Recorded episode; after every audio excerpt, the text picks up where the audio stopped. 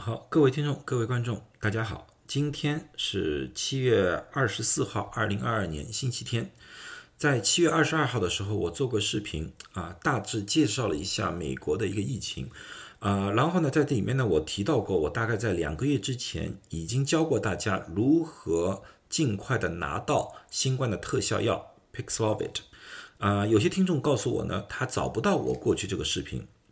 我回去看了一下，确实那个视频消失了，不知道什么原因啊。但是呢，不管怎么样，我觉得今天我应该回来重新做这个视频，教教大家。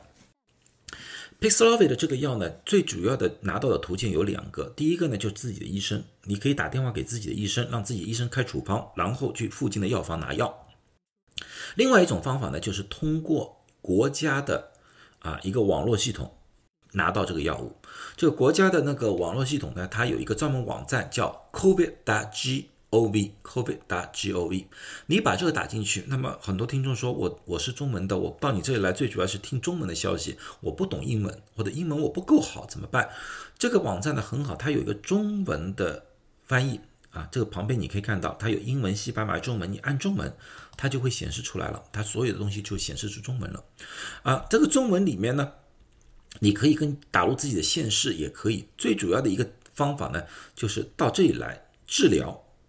治疗呢，你可以在里面搜索离你近的 test to treat 检测到治疗项目的地点，这个是你要去的。然后你按这个，按了这一个之后呢，它会进入到一个地图，这个里面呢，它会显示出整个美国所有的这种特殊的啊一条龙服务的。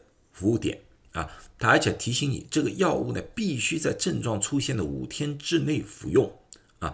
那么到了这个地图上，你怎么寻找呢？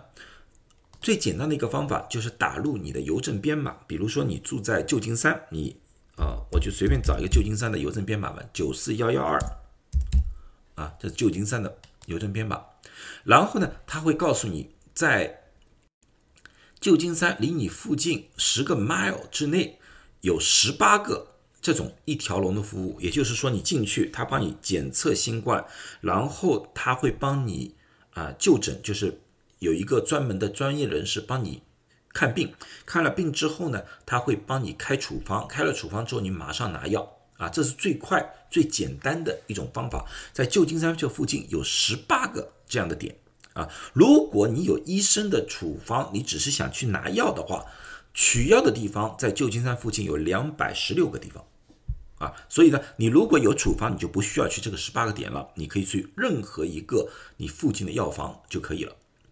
那么这个十八个点，你如果点到这里，你点了一下子之后，他会告诉你地点、地址，以甚至于呢会告诉你，如果你想去这个地方，举个例子说，这个 CVS 药房在旧金山的十九街。你要去预约，你要按进去去预约才行啊。那当然，预约这方面的你需要可能需要有些人帮助，因为他是往往是需要英文的啊。或者说呢，他如果有电话其他的联系方式的话，你都可以打电话去询问一下啊，看看他们是不是提供这方面的服务，或者说他们是不是够药啊。比如说像这个吧，就是 HRSA 健康中心嘛，这个健康中心他已经说了。库存量他不清楚，最好联系他们才能告诉他们有没有足够的库存量提供给你们。那么呢，你就不需要走啊冤枉路了。所以呢，这个方法是相对来说是最好的。在全美国，你刚才看到那个那个地图了，在全美国都有啊都有。这方面呢，你们看一看，这个是加州的，你看任何地方都有。当然，城市越大的地方，它的点越多。像洛杉矶这个附近有一百四十六个地方，对不对？像呃凤凤凰城有六十八个，这个附近盐湖城这边有七个。你到东部的话，像呃像那个呃纽约啊，这里有二十四啊二二十四个这个这种东西。呃，所以说在整个美国的任何地方都有，你随便都可以找得到。啊，这个不用不需要担心，并不是单纯的只有加州有。那么，另外上次我还做的一个就是关于单抗药物的 e v i s h i l 的那个视频。那么有人说我怎么样弄到这个 e v i s h i l e v i s h i l e v i s h i l 我的医生好像都没有怎么样去。那么 f s h o 呢是针剂来的，它有专门的注射地点。那么接下去呢，我就说说我附近的一个县，就叫阿拉米达县啊，在旧金山湾区是算一个比较大的一个县，阿拉米达县。那么在阿拉米达县呢，它有专门一个网站讨论这些药物和单抗药物的使用，或者说什么地方弄得到。那么这个网站呢没有中文，但是呢它连接了呃 Google 的翻译。你那么呢？你到这里 Google 的翻译里面去，选择中文简体，然后呢，它会自动的帮这个网页翻译成中文啊。这个网页呢叫 Covid 十十九啊 A C G O V 打 O R G 来 Treatment 啊，是这么一个这个网站啊。如果你还有困难的话，最好找懂英文的人帮你找到这个网站。这个网站上面。说的很清楚，他说，他可以为任何人提供这方的药物，即使你只是轻度的或者中度的症状。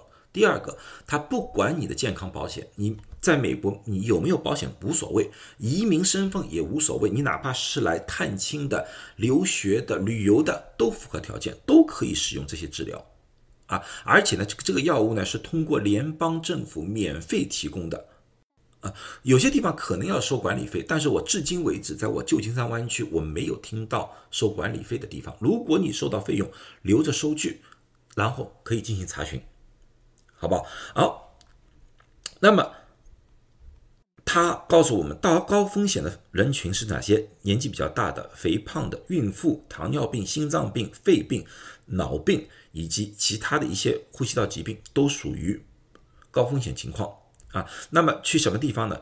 去的地方它有包括就是测试治疗站点，这就是刚才我说的，就是一条龙服务的地方啊。还有一种呢叫联邦服务，叫 Optum Serve 啊，这个也是需要英文的登记的，你要叫人帮助的啊。在湾区呢还有两个地方，两个医疗中心，一个是 UCSF，就是我工作的 UCSF，它有提供这样的服务，但是呢它要你填一个表格，Stanford 也提供这方面的服务。所以说呢，在我们湾区呢，你有很多啊不同的选择，啊，我知道呢，我这里告诉你们的呢，只是一个大致啊，里面具体操作的时候呢，你在所在的县不同，你所持的保险不同，或者说你所呃医疗的情况不同，可能有一点点差异，但是大致的方向都在这里。希望我今天所讲的东西，对于广大的。啊，英文不好的，或者说对美国医疗系统不熟悉的人，能够提供一定的帮助，让他们你们能够尽快的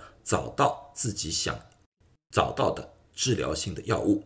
啊，如果说这些地方拒绝给你这个药物，而且提供充分的理由的话，那么希望大家也理解，并不是所有的人都需要或者是可以拿到这个药物的啊。但是千万不要自己去。估算自己够不够符合资格，我建议不管怎么样都尝试一下。往往由于药物比较充分，有些地方它完全可以全面的开放给很多人使用这个药物啊！不要耽误了自己，也不要耽误了患者啊！